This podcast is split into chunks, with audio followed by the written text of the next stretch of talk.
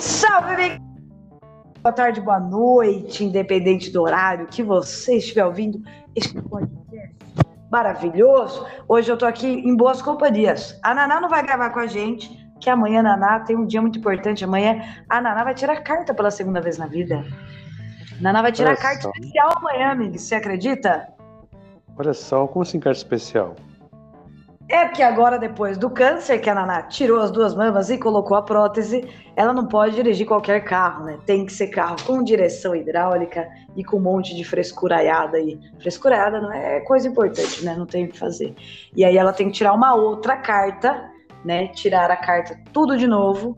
É, e amanhã é a prova dela já, gente. Então a Naná está aqui dando uma estudada, porque os detalhezinhos são um pouquinho mais difíceis de se lembrar na hora da prova do que a gente é acostumado.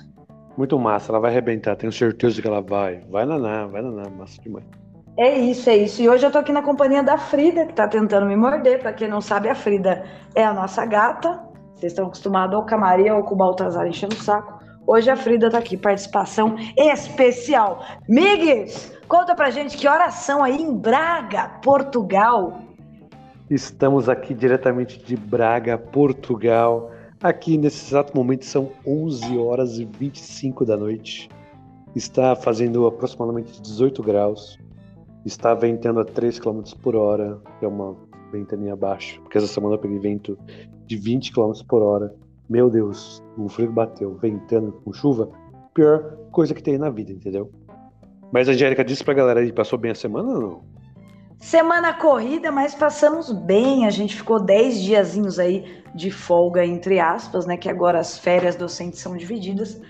Mas passou muito rápido, não, dá, não deu para descansar muito. Na semana passada, vocês lembram que a gente não gravou o episódio, por motivos de eu e Naná fomos madrinha de um casamento. Então, na terça foi a despedida de solteiro, na quarta o casamento. A nossa semana foi uma loucura. A gente foi descansar, descansar de verdade mesmo, sábado e domingo, e olhe lá. Mais semana corrida, amanhã tem reunião de pais e mestres, já estou aqui preparada para ver se vou ouvir alguma reclamação, né? Que professor sempre tem aquele, aquela pulgueira nas orelhas, com medo de o pai ir lá falar alguma coisa da sua aula, sei lá.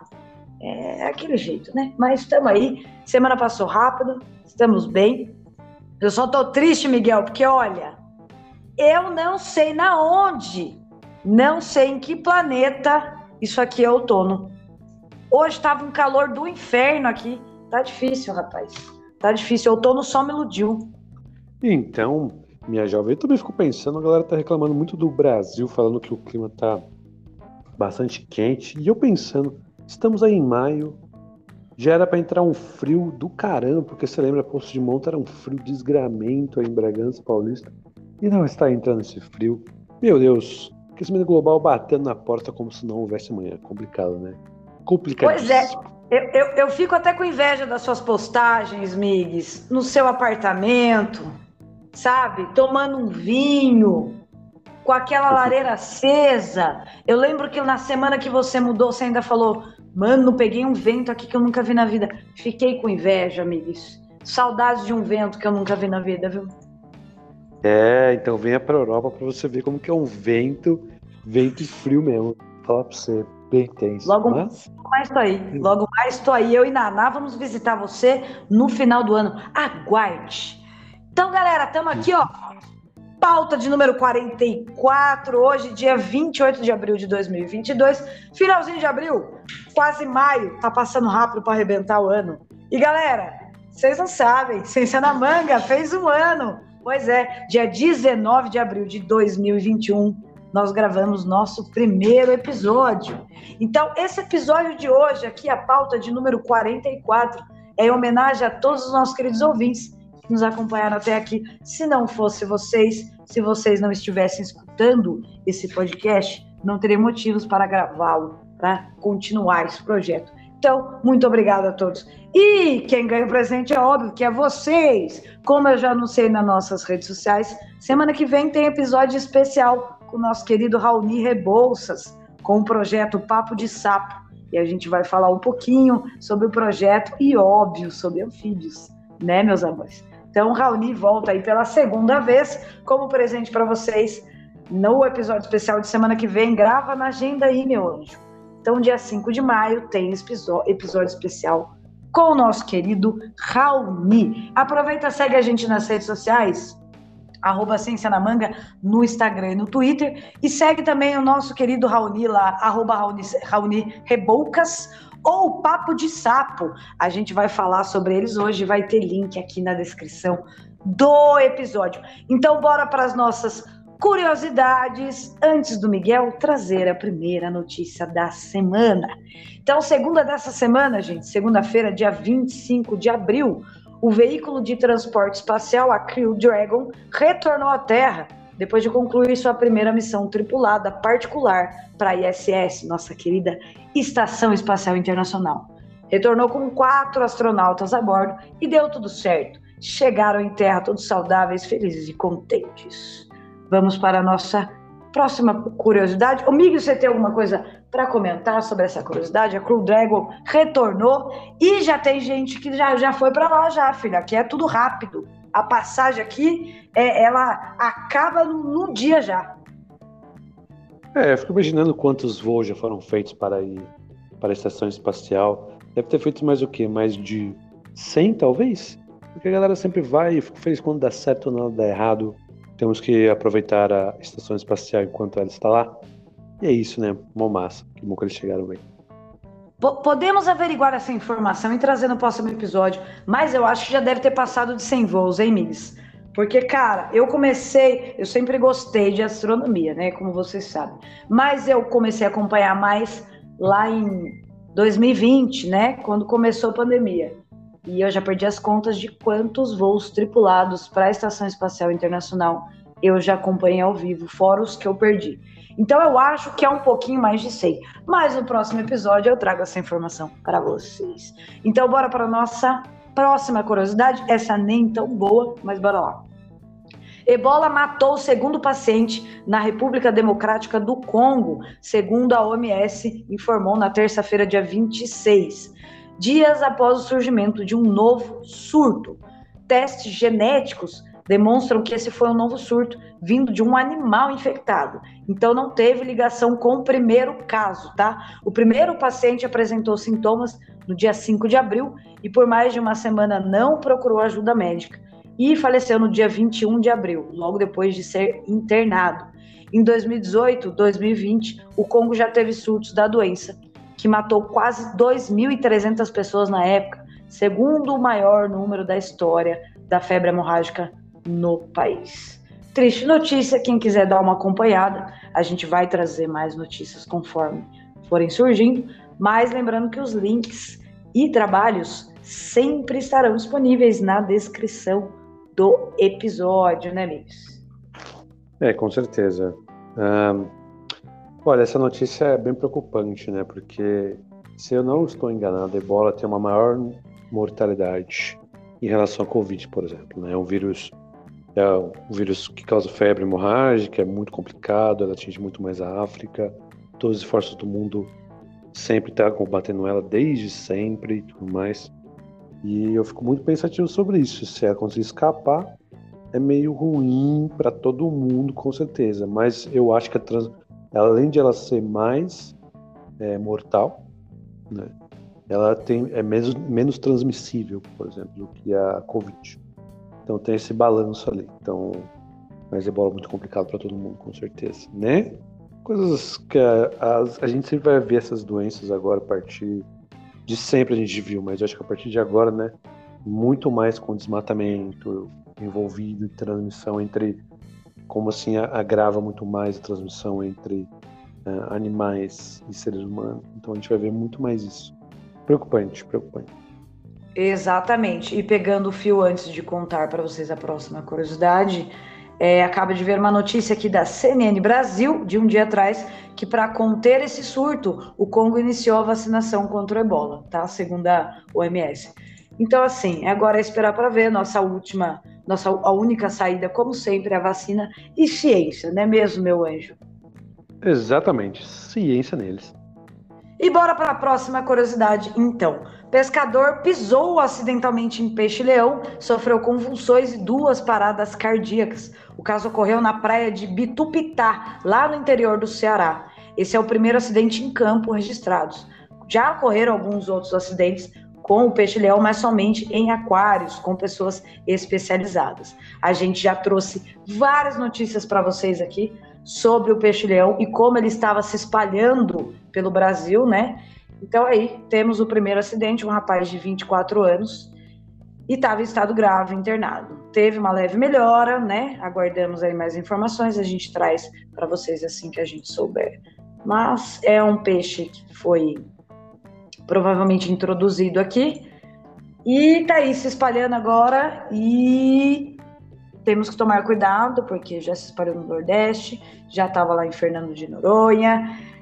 É preocupante, porque, cara, uma pessoa de 24 anos teve convulsão e duas paradas cardíacas. Pensa numa criança ou né, alguma pessoa com alguma comorbidade, o quanto isso não é muito mais prejudicial.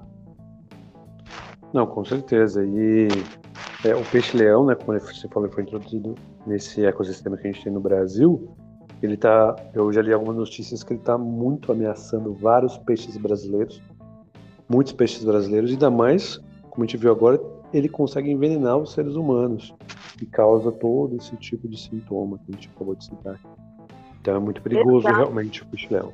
Exato. E sabe qual é o pior, amigos? Ele é predador de topo de cadeia. O que, que significa isso? Ele não tem predador, galera. Ele não tem predador, tá ligado? Não tem quem prede ele no meio ambiente. Ou seja, ele tá feliz e contente, se reproduzindo rapidamente, com comida à vontade e um ambiente suave para ele. É, bem complicado isso, né? A gente tem que ter, criar alguma maneira, mas sempre quando a gente cria uma maneira, acaba desbalanceando alguma coisa. Então é muito importante criar de maneira efetiva, né? Com certeza. Pois é. Bom, e bora para nossa última curiosidade, antes do Migs trazer a primeira notícia, para fechar com chave de ouro as curiosidades, porque essa aqui, Migs, é maravilhosa, é histórico, galera. A SpaceX do Elon Musk, é um dos novos donos do Twitter, a SpaceX lançou na quarta-feira, agora, dia 27, a primeira mulher negra à Estação Espacial Internacional. Vou repetir, meus anjos.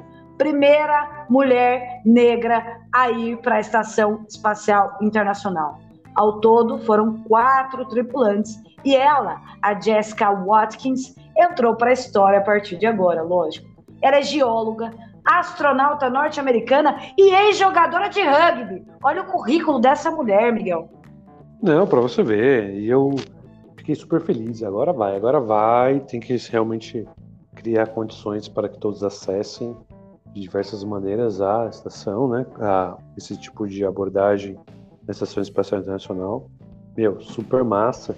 E é engraçado que eu sempre vejo os, os tripulantes assim, que estão mais aptos a serem astronautas, eles sempre tiveram algum, sei lá, duas profissões já era normal.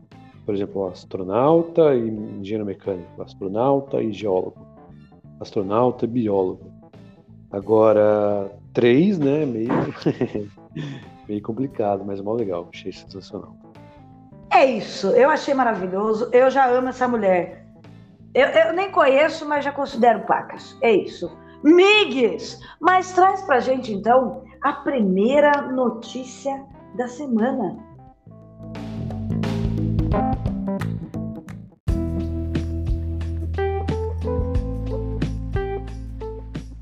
Primeira notícia da semana, meus jovens. Anticorpo que previne disseminação e retarda a evolução do câncer? Vamos falar um pouco sobre isso agora então. Então, na segunda-feira, dia 25, um grupo de cientistas divulgou a descoberta de um anticorpo que ataca as células cancerígenas sem danificar as células saudáveis. O estudo foi publicado na Nature Cancer e o anticorpo em questão é o pitocentamab, ou MCLA 158, que também, além de retardar o crescimento dos tumores primários, previne também a metástase, né, que é o espalhamento do câncer. O estudo, então ele é o inicial, foi realizado em camundongos, porém os cientistas afirmam que, ainda assim, ele oferece as bases para a disseminação de uso de organoides, que são os tecidos em 3D que são derivados de células-tronco, que pode auxiliar a descoberta de novos mecanismos pela indústria farmacêutica. Outra vantagem é a possibilidade de identificar cedo os possíveis efeitos colaterais desses medicamentos e descobrir se serão eficazes contra tumores né, com algumas mutações específicas. Tudo isso só é possível graças ao biobanco, né, que a gente já falou até várias aqui, vezes aqui, sobre esses biobancos criados inclusive no Brasil. Esses biobancos de organoides, vindo de pacientes com câncer de cólon, onde os pesquisadores identificaram qual o novo anticorpo, entre os centenas analisados, foi mais eficaz para a maioria dos pacientes. A empresa de biotecnologia chamada Merus, responsável pelo projeto junto com pesquisadores do IRB, em Barcelona, no Centro de Pesquisa Biomédica da Rede Câncer, o CiberNOC, onde tem como próximos passos publicar nos próximos meses esses novos dados sobre os ensaios clínicos. Em outubro de 2021, ano passado, a mesma companhia mostrou dados preliminares sobre a segurança e atividade antitumoral da monoterapia com petosentamab em um tumor maligno em células epiteliais, né, como se fosse um carcinoma de células escamosas de cabeça e pescoço. E após o estudo na fase 1 e 3, é, desculpa, depois da fase é, de estudos da fase 1, três dos sete pacientes obtiveram respostas parciais e um deles atingiu inclusive resposta completa após a data de corte de dados, em agosto de 2021. Dos sete pacientes, houve redução do tumor em todos eles. Olha que coisa sensacional. Então, são estratégias assim que a ciência precisa desenvolver para favorecer claramente a expectativa de vida para que ela aumente. Olha que coisa, notícia maravilhosa essa, minha jovem. E a Angélica, o que você achou dessa notícia? Eu achei essa notícia maravilhosa, lembrando que, mano, é um anticorpo, tá ligado? É um anticorpo, velho. O nome é difícil, Petosentamab. Mas, cara, eu achei demais porque, assim, é... matar dois coitados de coelho com uma cajadada só. Além dele reduzir o tamanho do câncer, ele impede a metástase né? Que é o espalhamento do câncer para outros órgãos. Cara, eu achei demais. E assim, é um estudo inicial feito em camundongos, mas os resultados já são ótimos. Nos sete pacientes que o estudo foi feito, nos sete teve redução do tumor. Isso é maravilhoso, velho. Vai ciência. Vai ciência, coisa maravilhosa. E manda então pra gente agora, Angélica, a segunda notícia da semana, meu jovem. Tem a ver com o espaço, hein?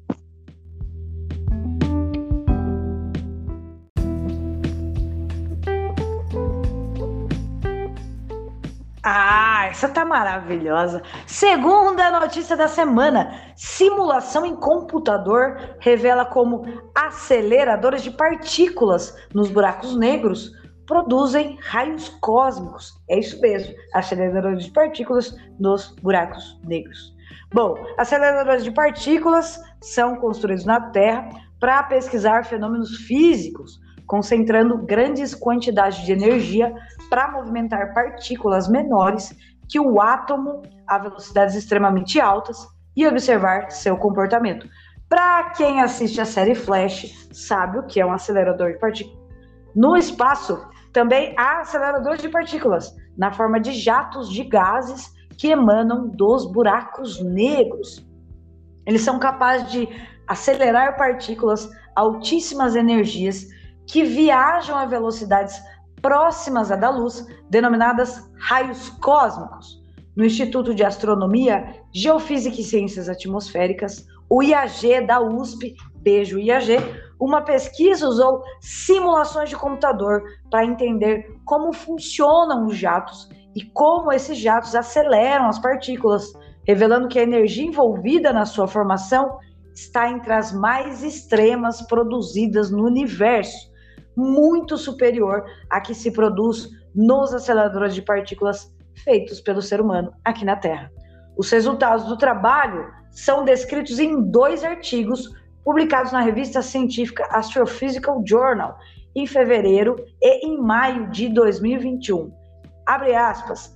As galáxias e os seus núcleos contendo buracos negros e jatos são os tijolos que compõem estruturas ainda maiores do universo, que são os aglomerados de galáxias. Fecha aspas. Conta a professora Elizabeth de Gouveia Dalpino, lá do IAG, que coordenou o estudo.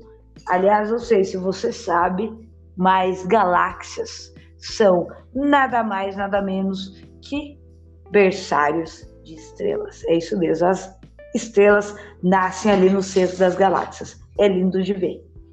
Bom, assim a pesquisa buscou identificar a origem dos raios cósmicos de energias extremas, o HERCRS, sigla em inglês para Ultra High Energy Cosmic Rays, nos jatos relativísticos, que são injeções de gás de partículas carregadas permeadas por campos magnéticos produzidas pelos buracos negros. Para simular os jatos e a produção dos raios cósmicos, foram injetadas partículas de baixa energia, prótons, que então foram aceleradas no jato por um mecanismo denominado reconexão magnética. Os experimentos demonstraram que somente por meio de fontes astrofísicas é possível acelerar partículas com energias tão altas. Os pesquisadores agora reconstituem todo o fluxo de radiação e de neutrinos produzidos pelos raios cósmicos ultraenergéticos em galáxias ativas. Olha que notícia fofinha, bonita e difícil. O que, que você achou dessa notícia, amigues? Essa notícia traz pra gente umas coisas que a gente vê que é, não é só a natureza aqui na Terra, né? A gente vê que o universo também consegue produzir energias que são extraordinárias. Essa simulação demonstrou então que realmente, né, somente essas fontes astrofísicas que a gente vai conseguir acelerar essas partículas com altas energias num buraco negro, por exemplo. Então, no que envolve buraco negro, qualquer coisa que é, seja produzida somente em lugares longínquos na galáxia, me intriga. Chega um momento que eu falo, nossa, o que será de nós para chegarmos a um buraco negro que fica anos, centenas de anos daqui, por exemplo, né? A não ser que ele surja do nada perto de talvez Netuno, e nem no filme Interestelar, porque ia ficar muito feliz se ele chegasse pertinho e a gente ia poder chegar perto dele e falar assim: olha, estamos aqui para ver o que ia dar. Mas essa notícia muito legal e essas simulações onde a gente aprende é, com a teoria, tenta explicar ela usando simulações, tenta criar novos conceitos físicos com simulação. Eu acho muito legal, eu acho de suma importância. Uma das coisas que eu quase fui fazer USP, né? Quando eu prestei vestibular com 17 anos, eu passei em várias universidades, mas uma delas foi a USP, em Física Computacional. Então eu cheguei a fazer matrícula é, no curso, e uma das coisas que eu queria muito fazer é realmente simular essa parte da física juntamente com é, sistemas mecânicos é, usuais, mas também com a física que envolve todo o nosso sistema de natureza. É uma das coisas que eu gostaria muito de fazer na época lá, mas acabei trocando para matemática computacional, porque eu acho que números realmente me fazem mais feliz aplicados. Mas eu sei que realmente vai ficar muito feliz para simular essas coisas também. Então achei sensacional. Coisa maravilhosa, né, Benjovem? Coisa maravilhosa. É isso. Sabe, sabe o que me lembrou essa, essa notícia, amigos? Uma frase que diz assim, ó. Nada se cria, tudo se copia. É, exatamente. Ai. Então, você vê que muitas teorias que foram criadas na década de 50, década de 40, né? Inclusive várias que a gente conhece, até a de Einstein, né? Até de Einstein, você vê que hoje em dia tudo sendo comprovado através de simulações e descobertas em análise de imagens de alta precisão de longe, que a gente vê a reconstrução, por exemplo, do buraco negro. Muito show de bola tudo isso. Demais, demais. A ciência é maravilhosa. A ciência é um tesão. Migues, traz pra gente a terceira notícia da semana, que essa é especial.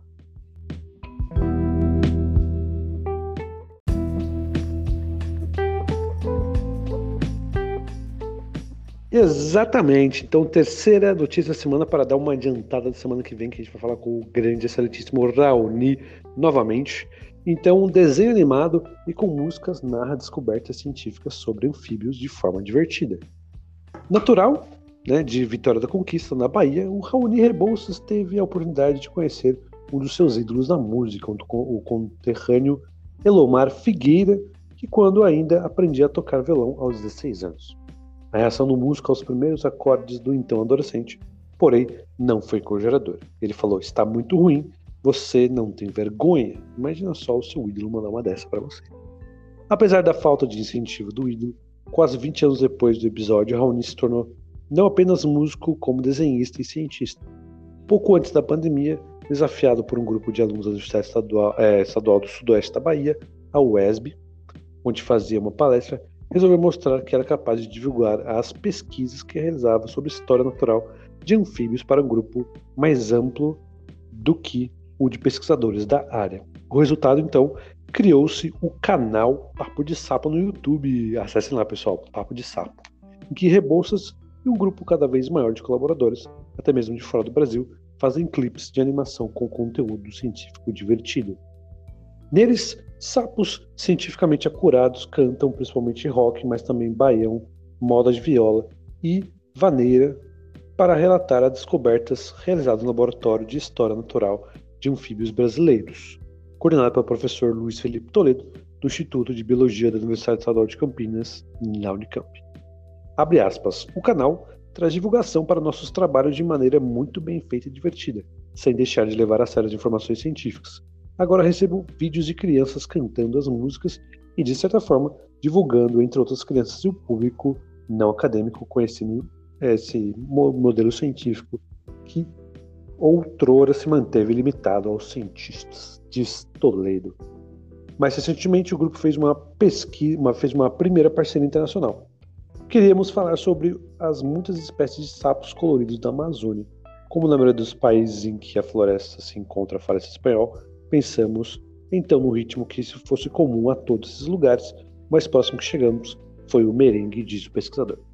Para as vozes da canção, uma paródia de La Burbujara, de Juan Luiz Guerra, convidaram o, ped o pedagogo equatoriano radicado na Suíça César Vera Lahuate. O parceiro ainda gravou metais e plano e fez uma parte de mixagem. Olha só que legal. Então, está começando a ficar agora uma maneira internacionalmente esse tipo de abordagem com os anfíbios vivos maravilhosos de a busca e passar conhecimento de ciência através desse tipo de abordagem e que é atingindo pessoas, principalmente do público não acadêmico. É muito legal, sensacional, né? Acho massa demais. O que você achou de Jay? Notícia maravilhosa, só me dá orgulho. Lembrando que meu primeiro emprego como bióloga foi no LANAB, no Laboratório de História Natural de Anfíbios, lá na Unicamp, em Campinas. E foi lá que eu conheci meu pai, vulgo Raoni Rebouças, e o Felipe Toledo é meu ex-boss, meu ex-patrão. Galera maravilhosa, trabalho maravilhoso, vale a pena conferir. Entrem na página do Lanab e do Papo de Sapo. E lembrando que semana que vem a gente está aqui com o Raoni. A gente vai deixar o link aqui do canal deles no YouTube. Deem uma olhada. Se vocês têm filho pequeno, galera, tá simplesmente maravilhoso. O Raoni, além de ser um puta de um cientista, o cara é um artista, assim, ó, de primeira. O cara faz os próprios desenhos no artigo dele. É assim, ó, fenomenal fenomenal. Eu não ia chamar o cara de pai à toa, né? Então, beijo, Raoni, beijo, galera do Lanab, vocês são foda. E essa ideia foi massa demais, porque é, é, é aquilo, é a gente sair do castelinho de mármore, que vivia muitos cientistas há muitos tempos atrás. Eu sei que isso aí tá mudando e tal, mas essa atitude do Lanab, do Raoni, de fazer uma coisa voltada para criança, mas que tem um rock and roll ali por trás, um merengue e tal, uma música que chama as pessoas de qualquer idade, galera. Isso é demais para você divulgar trabalho científico. É fenomenal. Parabéns para todo mundo e tamo junto com vocês. É isso. Show de bola, isso aí. Semana que vem podemos falar um pouco mais sobre isso. E agora manda pra gente, Angélica, a nossa quarta e última notícia da semana, né, jovem?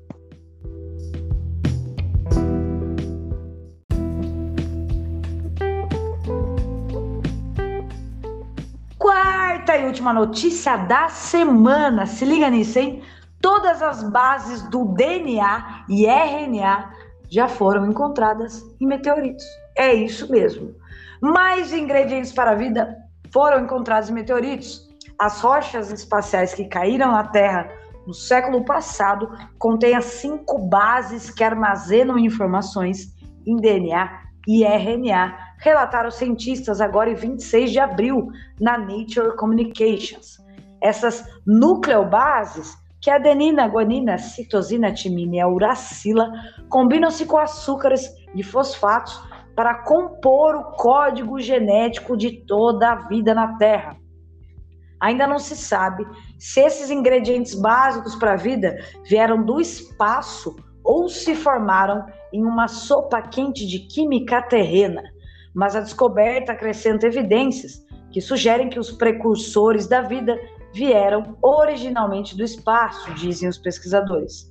Os cientistas detectaram pedaços de adenina, guanina e outros compostos orgânicos em meteoritos desde a década de 1960.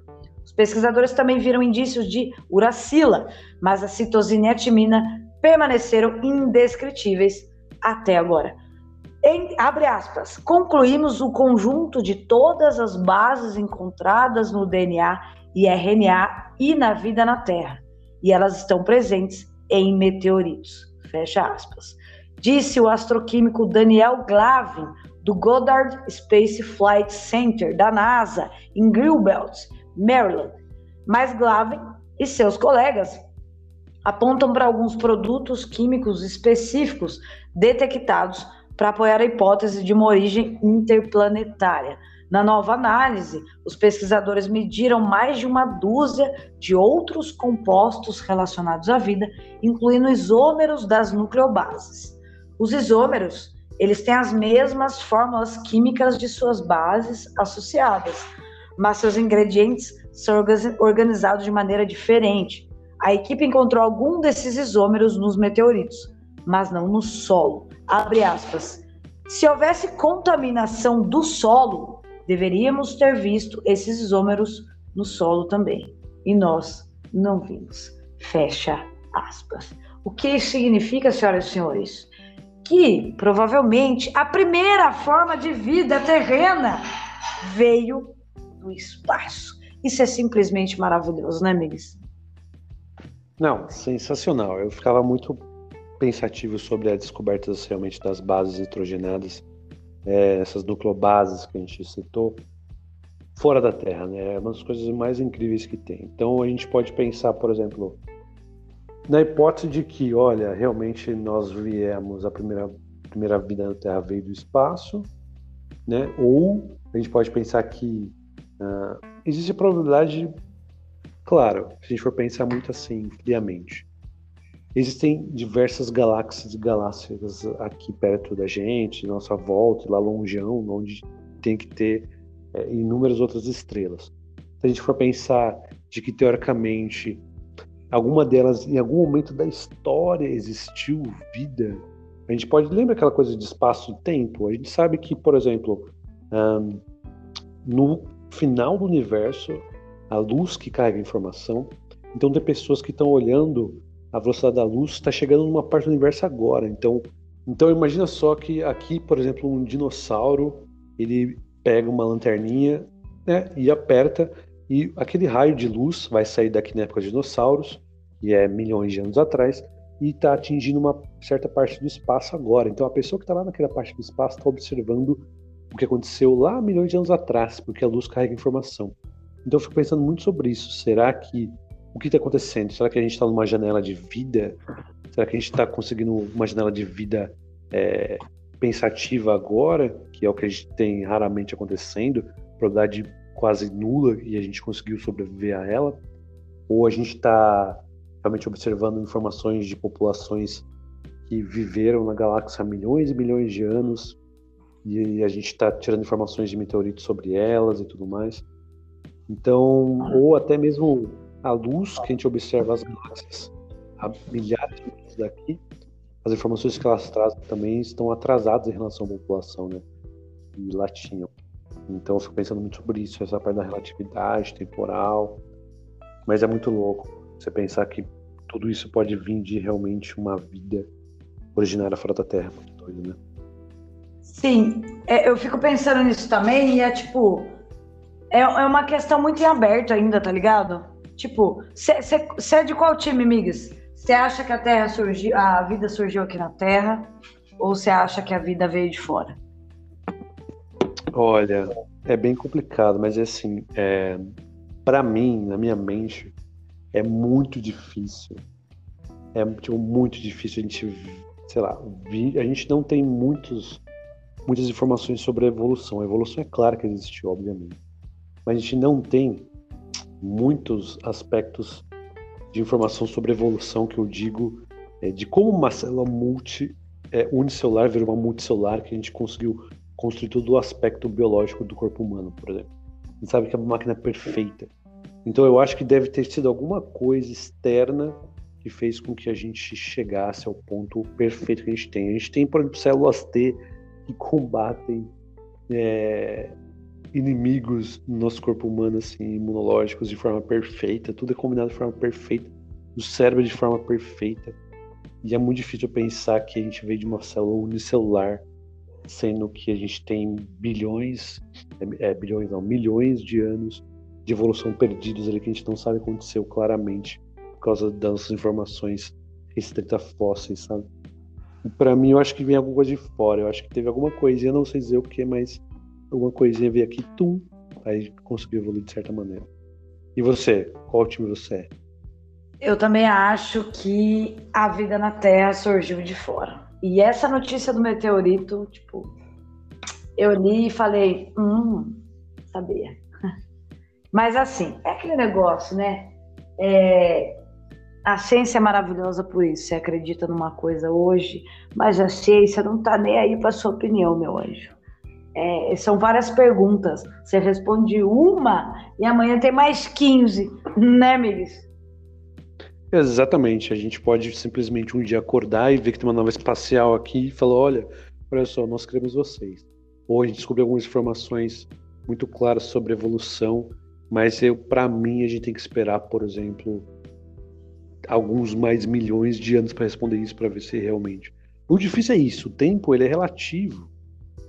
Então, por exemplo, por que é difícil fazer com pesquisas com seres humanos? Por que, que as pessoas fazem pesquisa com ratinhos? Porque se você tá, vai é, verificar o efeito de uma droga no ser humano, ela pode aparecer daqui 10 anos, daqui 20 anos. Então, é uma janela de tempo muito grande. Para ratinhos, não.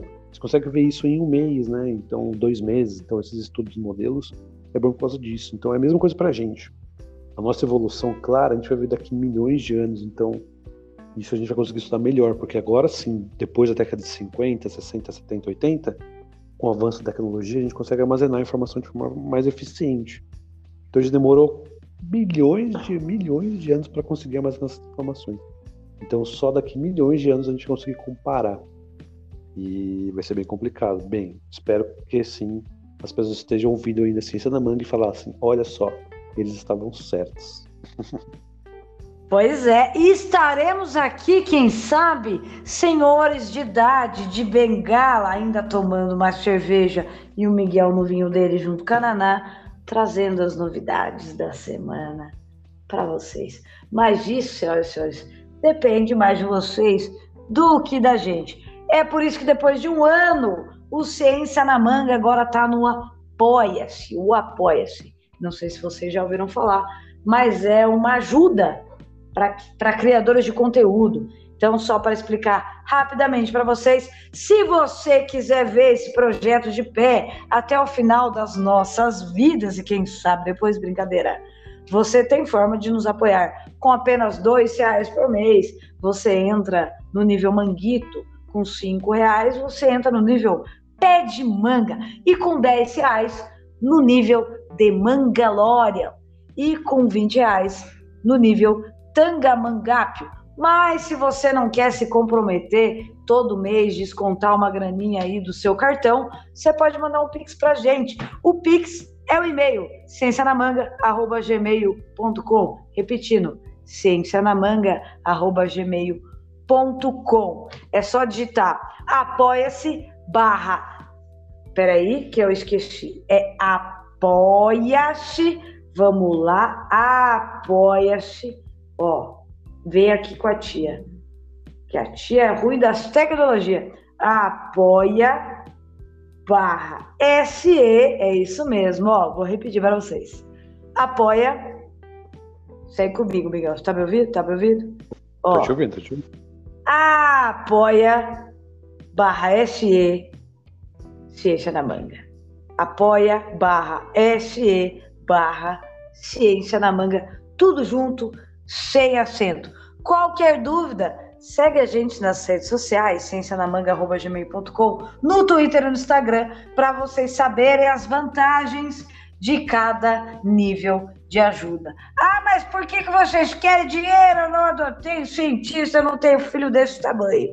Porque, meu anjo, a nossa querida editora Mary, nossa bióloga maravilhosa, ainda segue desempregada.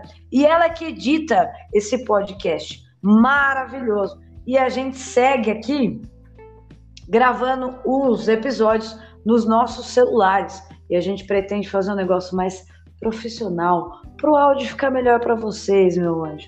Então a gente precisa de equipamentos novos e a gente pretende pagar um salário mensal para nossa querida editora. Então, se você puder ajudar a gente, dá uma forcinha aí, dá cinco estrelas no Spotify ou segue a gente aí nos outros agregadores de podcast. E se pode dar um like, cinco estrelas, se você acha que a gente merece, dá uma notinha pra gente aí. E é isso.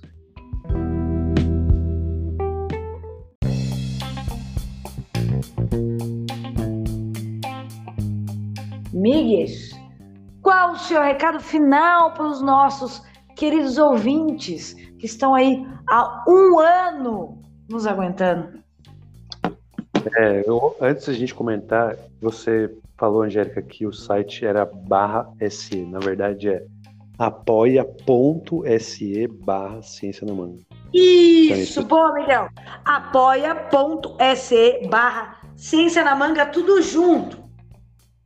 Tudo junto, isso aí. Vai lá, galera. Adoro esses níveis que a galera coloca. Meu Deus, muito bom. Ajuda a gente, galera. Vocês são ótimos. Bem, antes da gente ir embora, eu queria contar duas piadinhas. Eu posso contar duas piadinhas? Pode contar, mas antes eu queria só mandar um beijo para nossa primeira apoiadora desse projeto maravilhoso. Olha, eu não sei nem o que dizer, só sentir, tá? Tami Duarte, um beijo para você enorme, de toda a equipe Ciência na Manga. Você é maravilhosa. Muito obrigada por acreditar nesse projeto e por, por nos ajudar. Você bora no nosso coraçãozinho. Manda piada, não, vou mandar agora. Gostaria de agradecer também. Beijo maravilhoso a você, é sensacional. Obrigado por apoiar a gente sempre. Meu Deus, que coisa boa. Ó, piadinha, Angélica. Vamos lá, vou te perguntar. Ó. O que é um halogênio? O que é o halogênio? Halogênio. Halogênio. É, uma é um... de química. Halogênio é, é um telefone que só liga pro Einstein. Porque ele é um gênio. Putz, meu, quase. É um cumprimento a alguém muito inteligente. Caraca, é, mano, é a primeira vez em todos esses episódios que eu cheguei perto de adivinhar a piada. Eu acho que eu mereço um parabéns. Olha, parabéns. Não, mas a verdade é, quem estuda, quem estuda, quem estuda química né, sabe que o halogênio são é, os elementos compostos pela família 7A da nossa tabela periódica. Coisa bonitinha, maravilhosa. Que é a famosa, né? É, Faculdades Clandestinas Bragança Tibatibaia, né? Que é o fluorcloro iodo astato. Eu adoro então, essas siglas pra, pra galera lembrar na hora do vestibular, mano. É genial. É, então, e o brominho também. Não pode esquecer do bromo, que o bromo é importante. Mas é isso, muito legal. E a segunda piadinha, vamos ver. Você gosta de desenhos antigos, Angélica?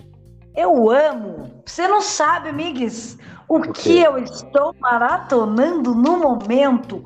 Liga das Justiças Sem Limites. Aquele que você Olha. assistia no almoço junto com o X-Men? Tô ligado, é muito bom, né, meu? Muito bom. Eu pois adoro, é. eu adoro esse sensacional, eu adoro eles. É muito bom.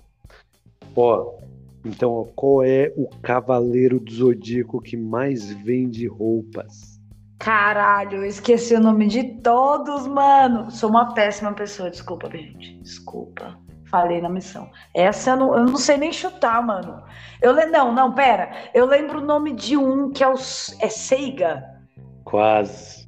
Então, Quem... qual é o cavaleiro do zodíaco que mais vende roupas? É o Seiya. Caralho, eu quase acertei de. Não, mas essa aqui foi na cagada, essa aqui não, não vai nem contar. Vamos nem botar aqui no, no pódio, porque não valeu, galera, não valeu. Pô, eu sei, eu sei, olha só, sei, a sei, lá, entendeu? Muito bom. Mas é isso, pessoal.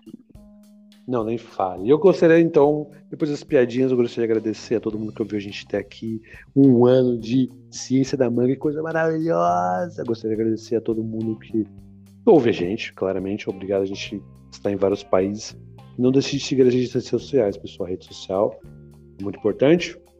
Siga a gente lá, arroba Ciência da Manga no Twitter, no Instagram, ou mande e-mail para cienciadamanga.com. Gostaria de agradecer a Angélica pelo convite inicial lá em 2021, parceira maravilhosa.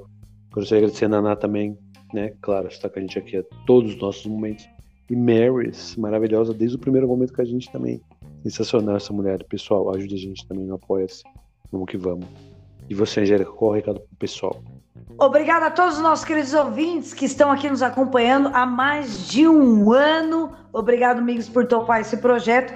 E agora tá aí, ó, nesse fuso horário diferente. Aqui são 8h10 e aí já deve ser meia-noite e pouco. E você tá aqui firme e forte gravando o episódio com a gente. Muito obrigada, amigos. Muito obrigada, Marys, nossa querida editora maravilhosa, que está aí desempregada, mas está aqui firme e forte, gravando episódio e editando maravilhosamente bem pra gente. Obrigada, Nanazinha, meu amor, pelas participações. E a Naná vai voltar com tudo agora, prometo, gente. Prometo. Mentira, eu tô prometendo por ela, gente. Ela nem tá aqui perto de mim.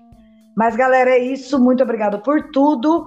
E se puder, dar uma ajuda pra gente Vai lá, apoia.se barra ciência na manga. Se quiser fazer um pix, é o nosso e-mail. Se quiser sugerir uma pauta, apoia a gente. Tem um nível lá que você pode escolher a notícia que você quer que a gente mande aqui para vocês. Gente, é isso. Muito obrigada. Nos vemos semana que vem no episódio especial com o nosso querido Raoni Rebouças. Beijo no coração. Se cuidem, se puderem, continuem usando máscaras em lugares fechados se vacine a hora que der. E lembrando uma coisa importante, até dia 4 de maio, se você puder, pelo amor de Deus, tira, renova, transfere seu título de eleitor. Beleza? O país depende de vocês. Beijo no coração. Chupa essa manga. Chupa essa manga. Falou! Valeu!